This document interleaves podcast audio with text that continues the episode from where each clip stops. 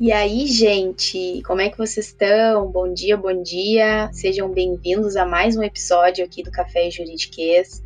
Primeiro, eu queria agradecer a todo mundo, todos os comentários positivos que eu tive com o primeiro episódio, o episódio piloto, com a criação do podcast. Eu recebi muitos comentários legais, muita gente gostou, veio falar comigo, veio dar sugestão.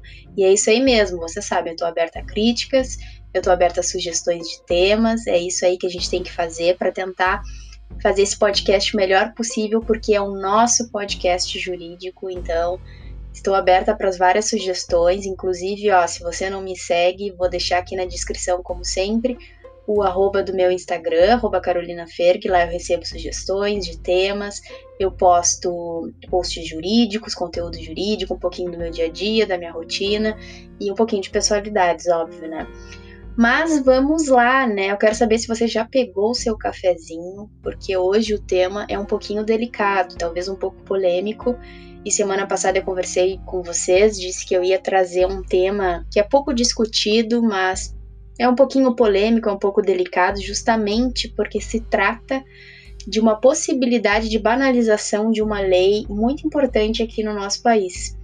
Por isso, se você não pegou seu cafezinho, eu aconselho a pegar porque a gente vai debater e vai discutir hoje e eu acho que vai dar muito pano para manga, que é sobre um panorama sobre o valor probatório da palavra da vítima e a Lei Maria da Penha. Vamos conversar? Vamos. É uma análise crítica sobre a possibilidade de a lei ser usada como instrumento de poder através da denunciação caluniosa. Você já parou para pensar nisso? Se não parou, vai começar a parar para pensar a partir de hoje, depois de escutar o podcast. Vamos fazer um, um paralelo aqui para a gente não misturar as coisas, que justamente eu considero esse tema polêmico e delicado porque muitas pessoas às vezes não interpretam da maneira que ele deveria ser interpretado, certo? E isso é muito ruim, principalmente para o estudante de direito ou profissional que exerce advocacia ou profissional jurídico, porque uma das coisas que a gente tem que aprender na faculdade é entender que existem vários caminhos para uma determinada coisa. Não existe uma única forma de pensamento, a gente não pode se arraigar em uma única ideia. A gente tem que se arraigar que existem possibilidades, né? E justamente aí que entra a hermenêutica jurídica a gente saber que existem várias interpretações para uma mesma coisa. Mas o que, que eu estou querendo dizer com isso aí? Eu estou querendo dizer que o assunto que nós vamos comentar hoje ele é polêmico porque muitas pessoas acham que o fato de comentar a possibilidade da Lei Maria da Penha estar sendo usada como denunciação caluniosa é um fato como se estivesse criticando a lei. E não é isso aí que a gente vai fazer hoje. Muito pelo contrário, a gente vai sustentar a importância da criação da Lei Maria da Penha, que foi para o nosso país, mas entendendo que há possibilidade, há um viés dessa lei ser usada como instrumento de banalização, assim como outras leis, assim como outros métodos que a gente sabe que pode acontecer. Então, primeiro vamos desmistificar isso aí. Ninguém vai falar mal da lei, ninguém está criticando uma lei muito importante. Muito pelo contrário, a gente sabe que, infelizmente, os casos de violência contra a mulher no nosso país são grandiosos, são aterrorizantes, é horrível e é mais do que certo importante que a gente tenha essa proteção à mulher que é vulnerável. Então vamos comentar. Vamos começar falando que a edição da Lei 11.340, em 2006, foi uma grande vitória na luta para combater e reduzir a violência doméstica praticada contra mulheres. Ou seja, o que ela fez? Ela tornou a ação estatal mais célere e eficaz na tomada de medidas para auxiliar a proteção das vítimas. O que, que também a gente tem que entender? Por que, que, que acontecia antes da criação da Lei Maria da Penha? A gente tinha a história da Maria da Penha, que sofria abusos, violências do seu marido, e muito antes da criação da lei, todas essas questões de violências eram regidas pelo Juizado Especial Civil. E a gente sabe que o patriarcalismo, o machismo, né, imperou e até hoje ainda impera, por incrível que pareça. Então, por exemplo, uma mulher que ia tratar de um caso de violência sofrido pelo marido, ela era rechaçada, né? Então, mesmo havendo a possibilidade de discutir isso no juizado especial civil, a mulher ainda sofria muitos preconceitos mesmo. E o Brasil demorou muito para fazer a edição dessa lei, mesmo com todos os casos de violência com tudo que a Maria da Penha estava passando, o Brasil demorou muito, teve que ser pressionado para poder editar essa lei que só em 2006 ela surgiu para ajudar a amparar mulheres vítimas de abuso. Bom, vamos continuar aqui o que, que a gente vai conversar sobre hoje, né? O que, que a gente tem que entender? Que embora a lei ela seja muito importante, não dá para afastar que ela pode ser, sim, ser usada como instrumento de possível denunciação caluniosa. O que, é denunciação caluniosa? É a gente imputar um fato criminoso a alguém que não praticou aquele fato. Ou seja, eu estou mentindo que a pessoa me violentou, eu estou mentindo que eu sofri algum abuso, seja ele verbal ou físico, enfim. É a alegação de fatos falsos apenas com o intuito de promover alguma represália.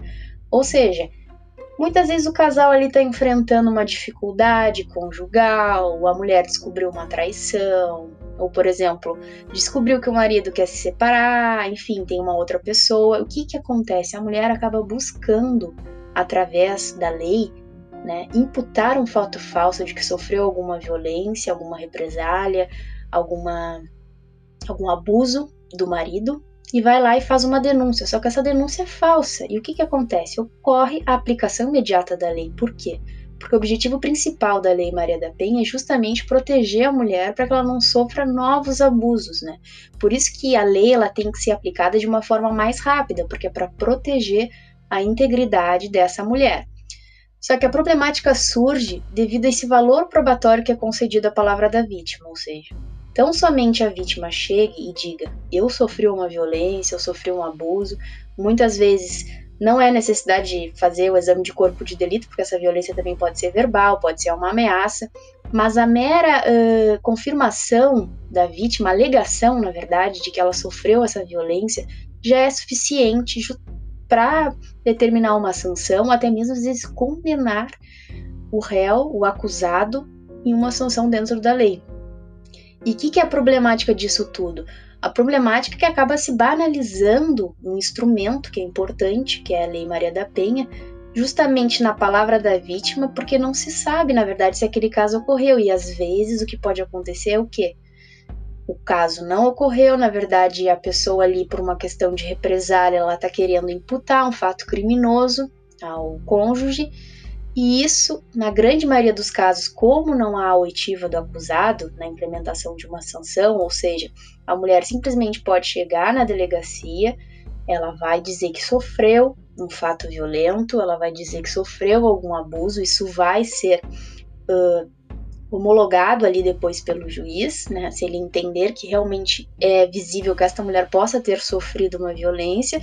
E isso muitas vezes já é uh, determinado sem mesmo se ouvir o acusado. Por quê? Porque justamente a lei tem que ser célere, não dá para esperar acharem o suposto agressor, ouvirem o que ele tem para dizer.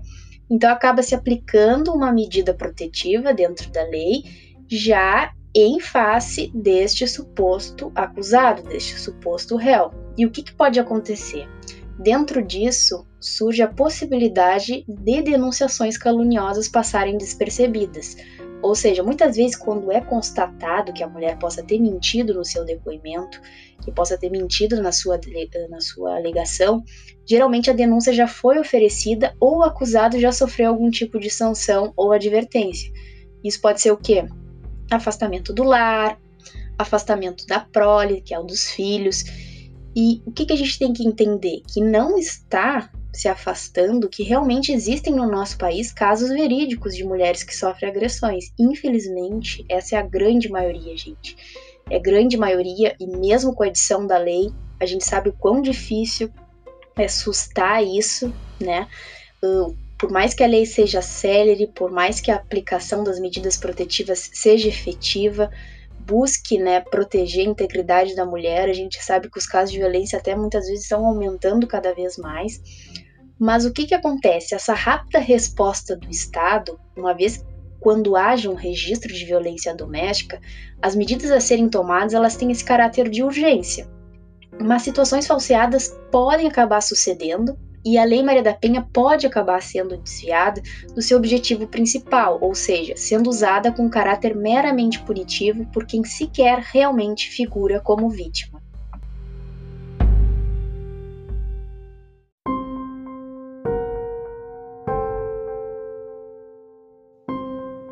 Mas o que, que a gente volta a falar aqui? Que antes da edição da Lei Maria da Penha, a mulher sofria muito preconceito por alegar que sofreu alguma violência, algum tipo de abuso do seu cônjuge ou do seu companheiro. E esse preconceito ele iniciava desde as esferas policiais até o judiciário. Hoje a gente já não vê isso da mesma forma, embora ainda exista o preconceito e o patriarcalismo arraigado, esse preconceito já não é mais o mesmo, porque a gente vê uma efetividade maior da lei. Ainda assim se critica a falta de proteção à vítima na constância das garantias do artigo 5 da Constituição Federal, de modo que se discute que há uma preservação a quem sofre acusação criminal em face da vítima. Mas a gente não pode esquecer que também há um enfoque garantista e protecionista quanto a quem figura como ofendido. Vez que o quê? Vez que a palavra da vítima possui maior relevância, uma relevância muito mais especial e mais forte em relação à palavra do acusado. Então, o que, que a gente pode também comparar? Os crimes sexuais, por exemplo. A gente sabe que nos crimes sexuais o especial relevo da palavra da vítima também é muito forte. E por que esse especial relevo? Para que a gente entenda um pouquinho mais. Esse especial relevo ele é concedido justamente porque esses crimes, os crimes sexuais, os crimes de violência contra a mulher, muitas vezes eles acontecem em ambiente clandestino, ou seja, livre de testemunhas oculares, não tem alguém ali presenciando o fato. Então acaba se dando essa credibilidade maior à palavra da vítima, justamente porque na maioria dos casos não há testemunha. Então acaba-se que a crer no que a vítima diz em face daquilo que o acusado, que justamente vai tentar se defender, a sua palavra se torna um pouco mais frágil, um pouco mais fraca. Então se dá mais primazia à vulnerabilidade da ofendida. Só que de qualquer forma, a gente tem que entender que não há um conteúdo probatório que sempre vá nos conduzir a uma convicção plena dos fatos, ou seja, a gente nunca vai ter a certeza absoluta de algum fato, isso para qualquer coisa a gente entende, né? Mas o que, que vai ajudar? Vai ser a eficácia das provas que vai auxiliar a ensejar ou não a culpa. Isso que vai conduzir o juiz a determinar uma sentença ou não, a determinar uma decisão. Ao mesmo tempo, a gente não tem como afastar que iniquidades já tenham sido cometidas justamente baseando-se na palavra da vítima por ela ter essa alta credibilidade em consonância contra a prova deficitária, ou seja, acaba tornando-se deficitária a oralidade, a prova oral do acusado. Ainda que a gente procure alcançar uma probabilidade objetiva de culpa, nós não podemos negar que exista margem para erros, e é justamente isso que a gente está discutindo hoje, conversando aqui no podcast. As provas, para elas serem usadas em uma possível condenação, num decision, elas admitem o mínimo de dúvida razoável, porque nunca vai se chegar na certeza absoluta. Mas a problemática consiste no que? Em que a prova analisada possa ter possíveis interpretações equivocadas que levam a sua valoração inadequada, ou seja, eu estou dando especial relevo a uma palavra que pode sim estar tá imputando uma denunciação caluniosa ao acusado.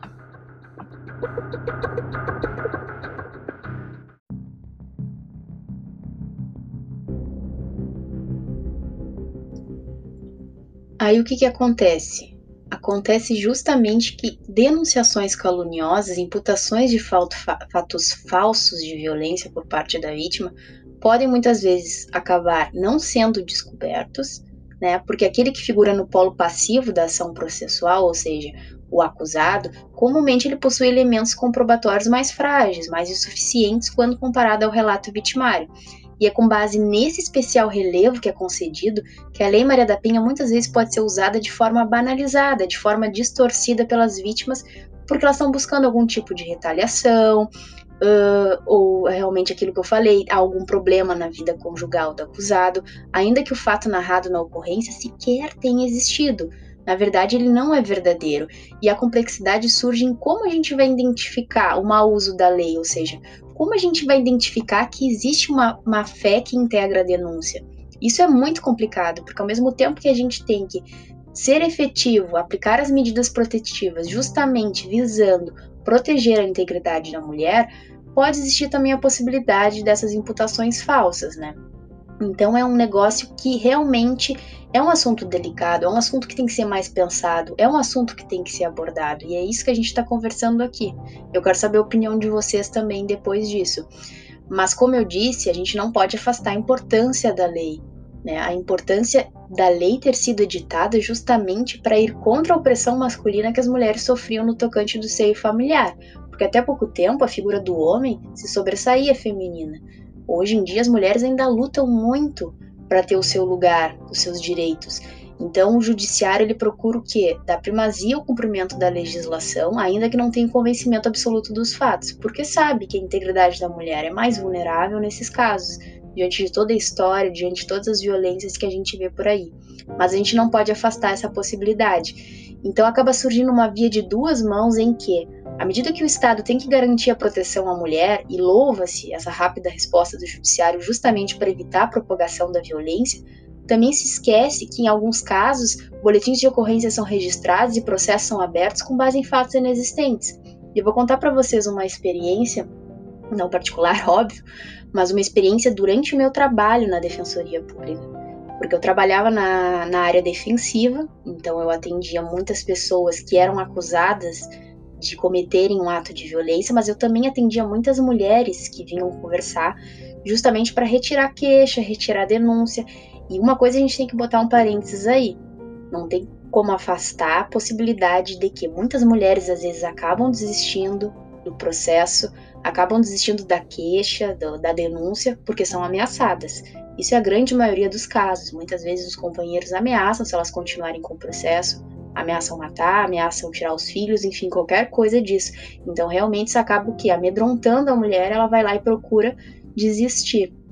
Mas ao mesmo tempo, a gente tem que entender que o caso contrário é possível. E foi uma coisa que eu vivenciei na minha experiência profissional enquanto eu estagiava na Defensoria Pública. Porque eu fui atender uma senhora e ela me mostrou que ela se arranhou, me mostrou tudo, fotos, vídeos de como ela fez para fazer crer que ela teria sofrido uma violência física do companheiro. Porque ela descobriu que o quê? Que o marido, o ex-companheiro dela, não queria mais morar na mesma casa, estava se envolvendo com outra pessoa, e de uma maneira dela expelir a raiva dela, né, de tentar uh, segurar toda essa questão familiar que ela estava vivendo, ela se arranhou com a unha, com a unha mesmo, depois ela tirou fotos e fez a denúncia de que tinha sofrido essa violência física. Gente, assim, como você vai lidar com esse tipo de coisa, né? É bem complicado, porque ao mesmo tempo que ela pode ter sofrido a violência, você não sabe quem está dizendo a verdade. Mas ao mesmo tempo, nesse caso, que foi um caso excepcional, teve toda a explicativa, ela não, não ia voltar com ele, mas ela realmente se sentiu arrependida, porque ela viu que a gravidade do tema ia ser difícil, ia acabar prejudicando a vida do casal, da prole, da convivência, enfim, ela conversou com a gente. Mas o que eu quero falar para vocês é que há possibilidade sim. E quantos casos será que já não ocorreram que mulheres se autoagrediram ou que mulheres disseram que sofreram ameaças e não sofreram justamente para retaliação? O viés está justamente nisso, na imputação de um fato delituoso, da vivência de uma violência que não ocorreu, porque o casal está vivendo um problema conjugal. E é mais ou menos o que eu estou expondo com vocês. Então, o que, que a gente tem que dizer? Existem casos de violência dos mais variados tipos contra a mulher. Existem, infelizmente. Mas vamos fazer uma analogia aqui, eu vou contar para vocês, para quem ainda não está entendendo bem o que eu estou querendo dizer, ver se não há essa possibilidade realmente aberta. Vou contar a história de Potifar, em Gênesis 39, no qual a esposa de Potifar caluniou um dos escravos do seu marido porque ele não quis manter relações sexuais com ela. Ou seja, ela imputou uma falsa denúncia de que tinha sido vítima de um estupro, de uma tentativa de estupro, porque ele não quis cometer ali atos sexuais com ela. E o que, que aconteceu? Obviamente, o escravo né, foi condenado à morte. Então, o que, que a gente quer demonstrar aí? Que a palavra da vítima tem especial relevo, deve ter especial relevo, sim. Justamente da realidade que a gente vive, justamente pela fragilidade que a mulher sofre. Mas, ao mesmo tempo, o que, que a gente quer mostrar? A gente quer mostrar que há um viés duplo aí de que realmente podem haver condenações, podem haver denúncias e casos de denunciações caluniosas, imputação de fatos falsos, certo?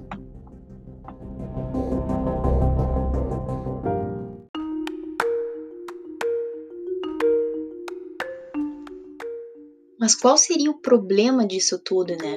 O problema disso tudo seria que no momento em que o acusado sofre a instauração de uma medida protetiva, de uma sanção ou de uma condenação, o que, que acontece? isso acaba estampando na ficha criminal dele. Né? Muitas vezes ele necessita de um trabalho, de uma vida digna, pode comprometer o convívio do indivíduo com seus filhos, com a sua prole. Então, o que, que acontece? Isso dificulta e muitas vezes não é descoberto. Mas a gente não sabe se realmente houve uma condenação justa ou não, até porque o justo, né, é uma interpretação para vários ambígua. Existem vários sentidos do que é justo e do que não é justo. Mas existe essa possibilidade. E o tempo ele é escasso para averiguar se houve uma situação de má fé por parte da vítima, sem colocar em risco ao mesmo tempo também a sua integridade, se não aplicar uma medida de afastamento, por exemplo. O sujeito pode ser um agressor, a mulher pode estar falando a verdade, e esse tempo que se usaria para averiguar se o fato é verdadeiro ou não poderia comprometer a vida dessa, dessa vítima. Mas ao mesmo tempo a gente tem que destacar que às vezes ocorrem esses casos, retratações de existências, ainda que mínimas possíveis, justamente porque o fato imputado não é verdadeiro. E essas circunstâncias, além da situação em que a lei acaba sendo banalizada para outros fins fora do propósito principal, demonstram a deficiência da instrução e do conhecimento na população. Às vezes a população da mulher, as populações mais carentes, que são as que mais, em termos de pesquisa, não vamos dizer mais, mas são os números de violência maiores atingem esse tipo de população, é mais deficitário o conhecimento da lei, é mais deficitário o conhecimento dos direitos do cidadão. Então, dessa forma, a gente indaga a possibilidade. A Lei Maria da Penha pode ser utilizada como instrumento de poder? A Lei Maria da Penha pode ser utilizada como uma oportunidade de denunciação caluniosa por parte da mulher? Fica o questionamento. Eu tentei aqui agregar mais ou menos possibilidades de que eu acho que existe sim essa possibilidade. Existe, infelizmente, a possibilidade de banalização da lei, ainda que mínima possível. E quando eu digo instrumento de poder, primeiramente eu estou dizendo pelo especial relevo que é concedido à palavra da vítima. Depois, porque a lei constitui um mecanismo muito eficaz no atendimento jurídico especializado e na proteção da mulher. Logo, para mim, sem esforço, é possível sim usar de má fé em benefício próprio, visto que o amparo está praticamente garantido e constituído como uma tutela de urgência. Mas, de mesmo modo, a grande maioria dos litígios envolvem assuntos familiares, o que, consequentemente, pode contribuir para uma alienação parental, principalmente quando o suposto agressor é afastado dos filhos. E quando se aponta severidade, se quer dizer que é perfeitamente possível que a mulher, se desejar, falseie um caso de violência física ou psicológica para fazer cumprir uma tutela em seu favor apenas com o objetivo de vingança ou um objetivo de represália referente a algum assunto pessoal do casal. Mas, embora ainda essa ideia de banalização da lei seja um assunto delicado, pouco abordado na seara jurídica, a gente tem que entender que os casos de violência doméstica são inúmeros. E os casos, por exemplo, descobertos de denunciação caluniosa são muito pequenos. Eu já conversei com juízes que trabalharam na, nos juizados de violência doméstica e presenciaram casos, sim, de denunciação caluniosa. Nesses casos, quando são descobertos, fica a critério do Ministério Público investigar e punir. Mas, ao mesmo tempo, conversando sobre isso, eles me disseram que realmente é a minoria dos casos. Infelizmente, as mulheres elas sofrem muita violência. E, e, a gente vê muito isso. E ao mesmo tempo também, conversando com esses magistrados, eles me comunicaram que isso é muito informado, principalmente nas primeiras audiências, em que se analisa, né, antes da homologação de uma medida protetiva, antes da continuidade do processo, se se referem muito à vítima, possível vítima, suposta vítima, de que ela tem que imputar fatos verdadeiros, porque senão vai sofrer uma sanção em relação àquilo. Então, isso é bem orientado. Ainda assim, a gente discute essa possibilidade da má-fé do uso da lei. O que, que seria considerar possibilidade de se considerar, né, para tentar minimizar a ocorrência da banalização da lei? Como ao mesmo tempo a gente não pode, não tem tempo hábil para fazer análise pormenorizada de se a vítima está mentindo, se o relato registrado é verdadeiro ou falso, porque ao mesmo tempo pode estar colocando em risco a integridade da vítima, acho que seria interessante ponderar acerca da eficiência de uma educação populacional, né? Em que pese haja eficácia da autoridade policial em fazer cumprir os propósitos da lei, no caso de violência doméstica, ou no suposto caso sofrido pela mulher, acho que se salienta a necessidade de estudar com mais cautela o valor probatório que é concedido à palavra da vítima antes da aplicação de uma sanção ou condenação. Mas como se faria isso sem afastar o caráter de urgência, né?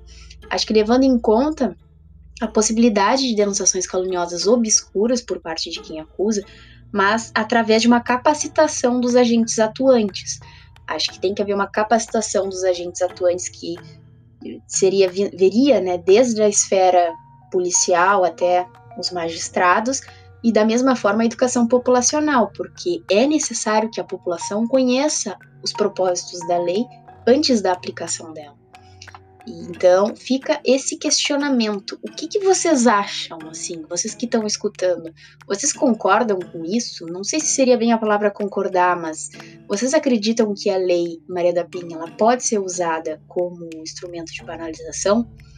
Vocês acreditam que, ainda que na minoria dos casos, mulheres se utilizam dos propósitos da lei, da eficácia e celeridade da lei, da aplicação das medidas protetivas em face do companheiro ou do cônjuge, simplesmente por motivos de represália, vingança, de algum assunto que a vida conjugal ali do casal esteja em alta. O que, que vocês acham disso? Fica o questionamento.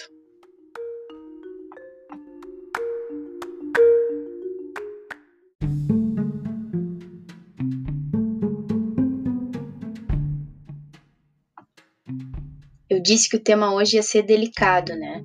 Por isso, se você quer dar a sua opinião, quer comentar alguma coisa, enfim, já disse que eu estou aberta lá no Instagram. O link aqui está na descrição para vocês me seguirem lá para conversar. Eu quero muito saber a opinião de vocês, ver se vocês pensam da mesma forma, se tem alguma outra interpretação que talvez eu não conheça ou talvez não tenha sido exposta. O que eu acho importante é a gente estudar essas possibilidades, afastando assim uh, um caráter garantista, caráter proteccionista, não só do lado da vítima, mas também às vezes do lado do acusado. Acho que a gente tirar um pouco essa ideia de ou eu defendo só um lado, porque a gente tem que ver as possibilidades, o que pode realmente acontecer. E eu justamente trouxe e compartilhei para vocês algo que eu vivi dentro da, da minha experiência profissional e ao mesmo tempo algo que eu acredito, que eu usei inclusive como tema de trabalho de conclusão de curso. Inclusive, eu publiquei um artigo sobre isso lá no Jus Brasil, eu tenho uma página se vocês quiserem ler, eu vou deixar também o link aqui na descrição, lá eu publico artigos, inclusive tem sobre esse tema, sobre isso que a gente falou hoje. Mas eu também quero saber a opinião de vocês, porque eu vejo que é um assunto pouco abordado na seara jurídica. Ah, justamente porque eu pesquisei sobre esses temas quando fazia o meu trabalho encontrava poucos artigos. Muito se fala da importância da lei, da aplicabilidade da lei, dos casos de violência, mas não se fala muito sobre a questão desse viés dessa análise crítica da possibilidade da lei ser banalizada. E a gente sabe sim que pode ocorrer. Mas eu também quero saber a tua opinião. Eu disse que o tema hoje ia ser mais delicado, né? Eu espero que vocês tenham gostado. Quero ouvir comentários da melhor forma possível, seja para criticar, seja para expor alguma opinião. Vocês sabem que eu estou aberta para isso, mais uma vez eu digo. E muito feliz de vocês terem me escutado até aqui. Espero que tenha feito a Cuca pensar um pouco mais, ou de repente trazer alguma ideia diferente.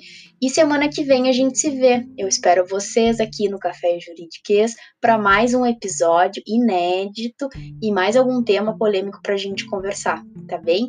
Muito obrigada por ficar até aqui. Um beijo, uma boa semana para gente. Tchau, tchau.